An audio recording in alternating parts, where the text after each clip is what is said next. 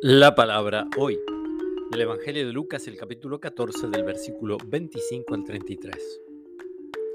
Junto con Jesús iba un gran gentío, y él, dándose vuelta, les dijo, Cualquiera que venga a mí y no me ame más que a su padre y a su madre, a su mujer, a sus hijos, a sus hermanos y hermanas, y hasta su propia vida, no puede ser mi discípulo.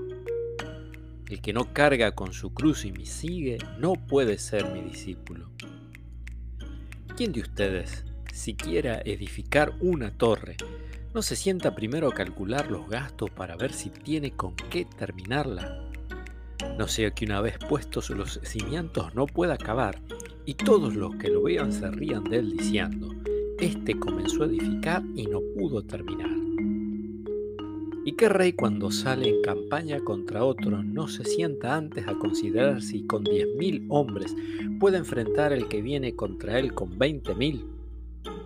Por el contrario, mientras el otro rey está lejos todavía, empieza a enviar una embajada para negociar la paz. De la misma manera, cualquiera de ustedes que no renuncie a todo lo que posee no puede ser mi discípulo.